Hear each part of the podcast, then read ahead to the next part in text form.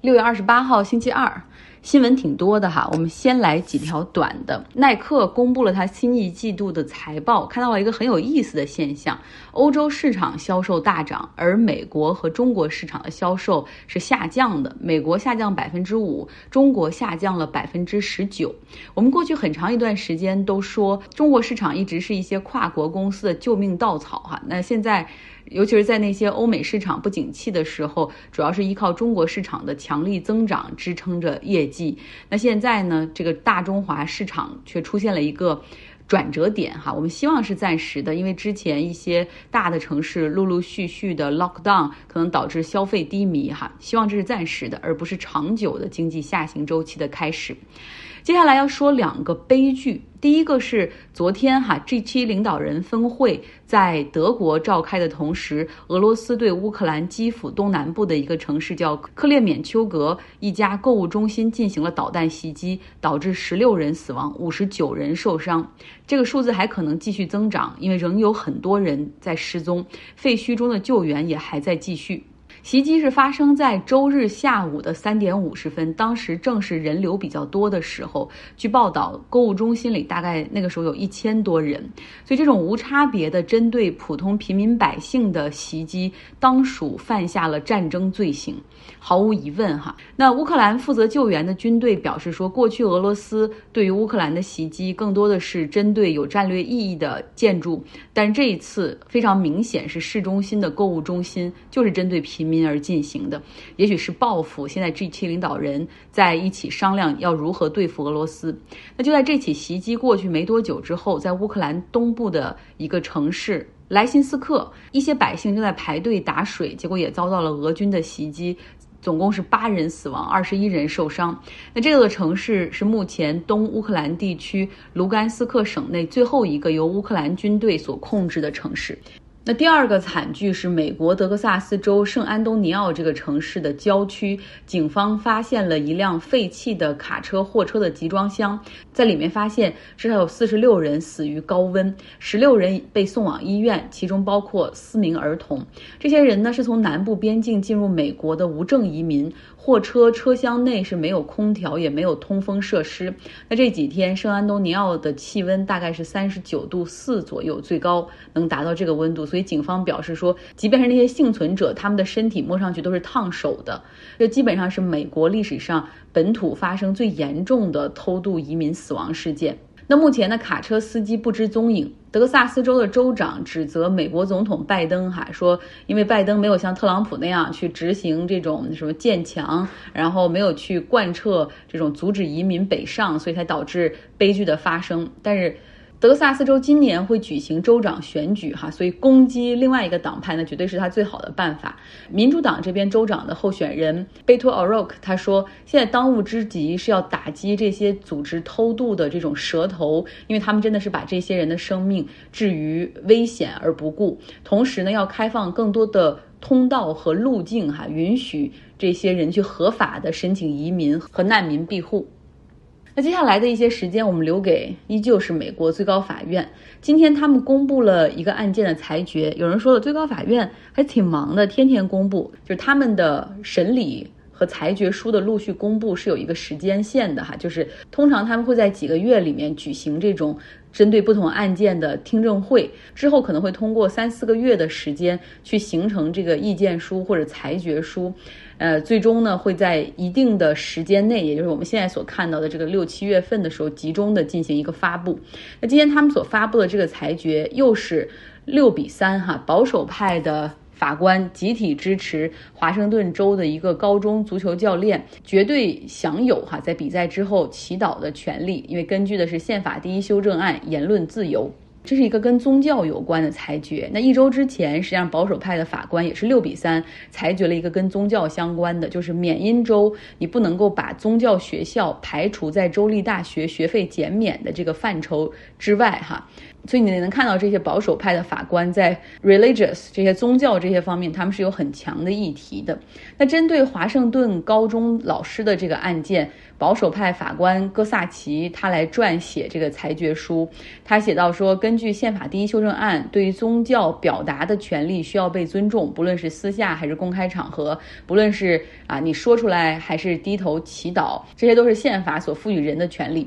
那自由派的三个法官持反对意见，像像 Sotomayor 法官，他就撰写了意见书，哈，他就写说。法院决定保护老师的宗教表达的权利，但在这个过程之中却忽视了学生们的权利。他们可能迫于压力需要加入本不想参与的祈祷。他在这个意见书中附有了一个照片，就是比赛结束之后，这个教练在五十码线附近邀请学生们去加入祈祷，而且这种祈祷是跪地，就是膝盖跪地式的祈祷，这是非常罕见的，在这个裁决书中或者意见书中去加入照片，因为这最好能够。说明这这个过程是怎么样的，但这个在哥萨奇的那个裁决书中是回避的。那华盛顿州的这个高中老师，他叫肯尼迪，他是球队，他是足球队的助理教练。在过去八年里面，每场比赛结束之后，这个人是很有强的宗教信仰哈。然后呢，他都会啊不停的去邀请其他球员过来一起哈，去到这个五十码线的那个地方，然后围成圈，大家一起来进行祈祷。其实收到了很多学生的这种投诉，最终。学区 school district，也就是相当于教委这个角色，他们进行调查，然后。然后屡次跟他谈话，希望他可以不要再再这样做了，但是屡教不改，最后将他停职。这个案件呢，最终是有这个保守派宗教人士的律师团体进行代理哈，然后一路走到了打到了最高法院。那现在这样的一个保守派有六个法官的一个形式之下，那很容易就通过了哈。那撰写裁决书的这个保守派法官戈萨奇，最后他还写到说说学区你不能够因为一个教练在赛后进行祈祷将他辞职。这就和学区不能因为一个穆斯林的老师戴了头巾将其解雇是一个道理，我觉得好像并不是一个道理哈。一个是戴头巾是他自己的行为，然后而不是说他要求所有的班上的女生都要求戴头巾，对吧？然后另外你这个教练邀请就是其他的孩子们一起过来祈祷，这个有 peer pressures，对吧？这个是其实是不一样的。好，那我们再来看堕胎权。其实我我每天中午做饭的时候是一个很放松的时候，我都会一般听听这个广播呀，podcast，然后一边做饭、切菜、炒菜什么的，然后戴那种耳机，呃，听的也很专注。就不瞒你们说，今天做饭的时候真的是一边在炒菜，一边在擦眼泪。因为听着《纽约时报》的那个 podcast The Daily，采访了一些红色州的堕胎诊所的医生、护士和工作人员，就是当 Roy overturned。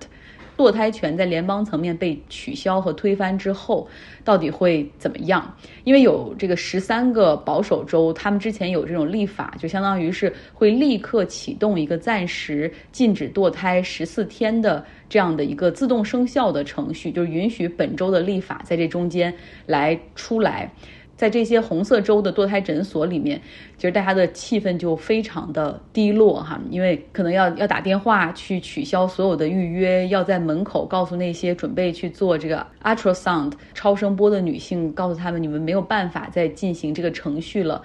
这些医生、护士或者这些工作人员很难过，因为他们知道那些等待就诊的女性到底发生了什么，然后这个裁决对于他们来说意味着什么。像亚利桑那州的一个诊所工作人员，他就是说去打电话，打电话去告诉这些预约了的女性，他们没有办法再去执行这个 abortion 了。呃，电话那头很多人都是哭了，就是说为什么是现在，为什么是我哈？然后其中有一个准备带着十四岁的孙女儿来堕胎的外婆，她就是说我这个可怜的孩子，她。It's not her fault，她一点错都没有，她是遭遇到性侵犯之后才怀孕的。那你如果现在你们不能够帮她进行堕胎的话，请你告诉我最近的允许堕胎的州的诊所在哪里，可以帮我联系预约吗？我现在就开车出发，不论有多远，我也要带她去把这个手术做完。还有一个医生说，其实每一个决定堕胎的女性背后都有一个令人心碎的故事和经历，所以。他们就像看着那些火在燃烧，越烧越大。明明他手中有足够的水可以去扑灭这团火、这些火，但是却被告知不能使用。哈，不说这些了哈，我们来看一下各州的情况。因为最高法院判例出来之后，相当于是将堕胎权交给了各州来决定，所以你看，在每一个州里面都是争分夺秒的在进行立法程序。加州虽然是一个自由州，但是你想，保守派的选民基本上占这个州的人口比例，就是有投票权的人口比例，大概也是百分之四十左右。那为了防止这些人通过启动这种搜集签名，然后推动全民公投的形式来废除堕胎，就在加州这个 referendum 全民公投，所以加州是。议会马上通过了一个对于州宪法的一个修正案，从州层面来确定对堕胎权的保护，哈，这样就可以防止在民间启动 referendum。马里兰州通过立法，哈，就是允许不仅是确立了堕胎权，而且允许医生之外。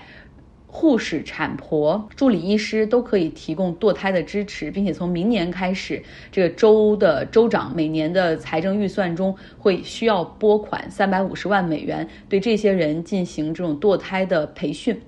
那在保守州，他们也是争分夺秒，像南卡罗来纳州通过立法禁止六周以上的女性进行堕胎，而且是立即生效，immediately in fact。还有一些红色州里面是通过法律诉讼，哈，就是由法院裁决，然后暂时的是赋予女性有限的堕胎权利。然后在地面上代表打这些官司的，基本上都是那种女性堕胎权的这种机构，包括提供堕胎的这种机构，Planned Parenthood。然后他们都在各个州发起诉讼，哈，去阻止这个程序。因为最高法院这个判例出来之后，相当于是这些保守州十三个保守州会立刻启动，就是。Automatically trigger 就是禁止堕胎十四天哈，然后基本上是全面禁止，所以这个 Planned Parenthood 这个机构就就 argue 说说你这个全面禁止现在太狭隘了，而且是违反了美国宪法中的平等保护的权利，所以要求法院去暂停啊这个 automatic trigger，你可以等你们最后立法出来，但是你现在不可能就是通过你这个。呃，所谓的一个 automatic trigger 就自动启动，就禁止女性的堕胎权。所以像这犹他州是由法院哈给予了一个暂停。那路易斯安那州他们在这个新奥尔良这个城市，这新奥尔良这个城市也是比较自由派的哈，所以这个这个 district 的法官也就裁决说暂停全面禁止堕胎的这个 automatic trigger，直到七月八号，然后会公布一个正式的裁决结果。那么现在呢？犹他州和路易斯安那州的堕胎诊所开始恢复营业，在联邦层面还能做些什么呢？看到众议院的议员哈，Alexandra Ocasio-Cortez 啊，就大家比较熟悉的 AOC。他呼吁众议院对于最高法院的两个法官进行调查，一个是戈萨奇，另外一个是卡瓦诺。他们两个在当时作证这个提名之后作证参议院的时候，呃，都表明了立场，明确说不会推翻罗伊诉韦德。但是现在他们却都投了赞成票，所以明显是他们在国会作证的时候说了谎。那在国会作证的时候，你是 under the oath，你是不能说谎的，呃，然后这个是完全可以进行国会的调查哈，至少你要 hold 这些说了谎的。最高法院的法官 accountable，因为要不然他们是终身制，一旦被提名，除了死之外，除了死神之外，没有人能能对他们做任何事情，没有人对他们有任何的威慑哈。嗯，但是我不知道这个 AOC 的这个提议会得到多少议员的这种赞成哈，咱们来看。但是我觉得很老牌的或者老油条式的政客，他们可能会觉得这个很不现实。